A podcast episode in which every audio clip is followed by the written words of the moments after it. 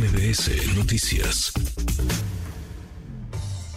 En MBS Noticias, la opinión de Ezra Shabot. Vaya jaloneo el que se trae, Ezra, querido Ezra Shabot, qué gusto saludarte, ¿cómo estás? Hola, ¿qué tal, Manuel? Buenas tardes.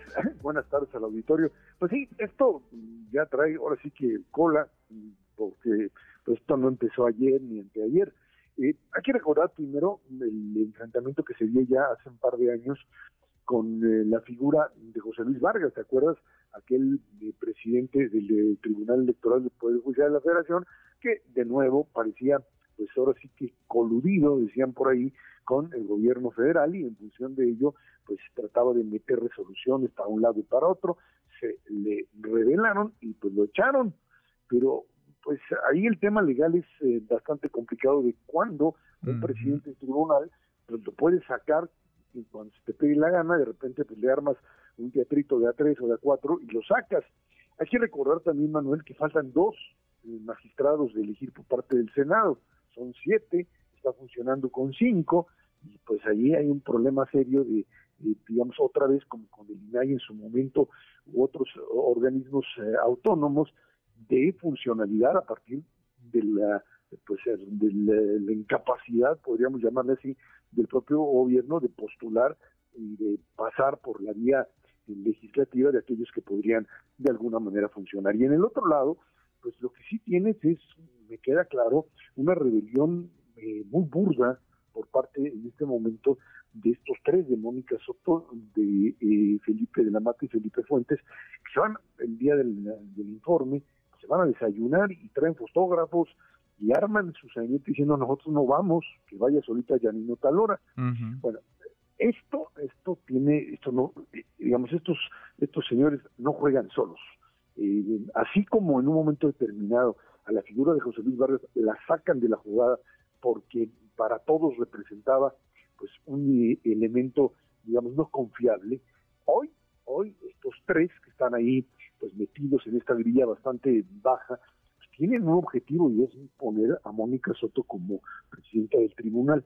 ¿Qué está jugando ella? Más allá de lo que se quejen, que si que, eh, despachos de abogados y otras cosas, esto que se debe procesar internamente ya termina por ser un conflicto, un conflicto gravísimo hace seis meses de la elección y no tienes ni siquiera completo el Tribunal Electoral, que es el encargado, será el encargado, Manuel, de de calificar la elección presidencial entre entre otras cosas. Oye, y toda la lluvia de denuncias aterriza allá. Es decir, todos los señalamientos, eh, acusaciones, eh, todos los extrañamientos van a dar en última instancia al Tribunal Electoral. Si no pueden ni siquiera convivir en el mismo espacio, en la misma sala, ¿qué van a andar discutiendo? ¿Es algún, eh, alguna resolución, alguna denuncia, algún proyecto?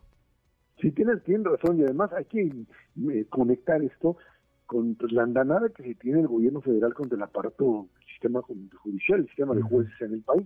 Ya había escuchado a un Mario Delgado desde Morena decir que el Tribunal Electoral había que cambiarlo y hacer varias cosas. O sea, hay manos externas que pues quieren asegurar definitivamente para sí un Tribunal Electoral pues que esté con ellos. Y aquí me queda claro que un 3-2, si finalmente no sacan, no eligen a ningún otro, un 3-2 eh, tiene prácticamente asegurada cualquier, cualquier decisión, simplemente ya no por un tema legal, sino por consigna. Estamos ante un problema no solo de confiabilidad, que es lo que dicen con respecto a Reyes Rodríguez, sino en general a un tribunal que parecería pues estar más eh, vinculado a cuestiones partidistas que a la aplicación de la legislación electoral. Y ese es un problema muy, muy grave, Manuel. Estamos ahora sí que en la rayita de hacer del proceso electoral un batidillo del cual créeme, nos vamos a Un batidillo porque acá no nos hagamos, Serra, no se trata de una persona, no se trata de Reyes Rodríguez, no se trata de Mónica Soto, no se trata de Felipe Fuentes, de Felipe de la Mata o de Yanino Talaro. Se trata de los intereses que hay detrás de cada uno de ellos, de quienes se sienten más cómodos con uno o con otro, de quienes se sienten más vulnerables con uno o con otro. De eso se trata. Y entonces con un tribunal incompleto, pues eh, los grillos, los políticos, los actores eh, que tienen injerencia en 2024 están metiendo su cuchara y están no sé si aprovechando el río revuelto para llevar agua a su molino o ellos más bien agitando las aguas para generar ese río revuelto.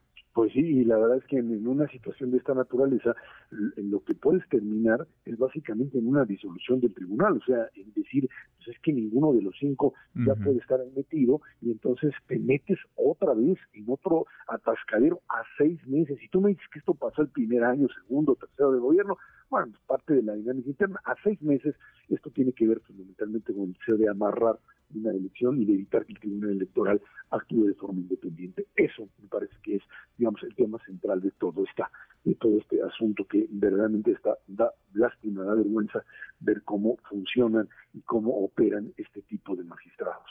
Qué cosa, qué cosa. Esra, abrazo, gracias como siempre. Gracias, buen fin de semana. Muy buen fin de semana. Redes sociales para que siga en contacto: Twitter, Facebook y TikTok. M. López San Martín.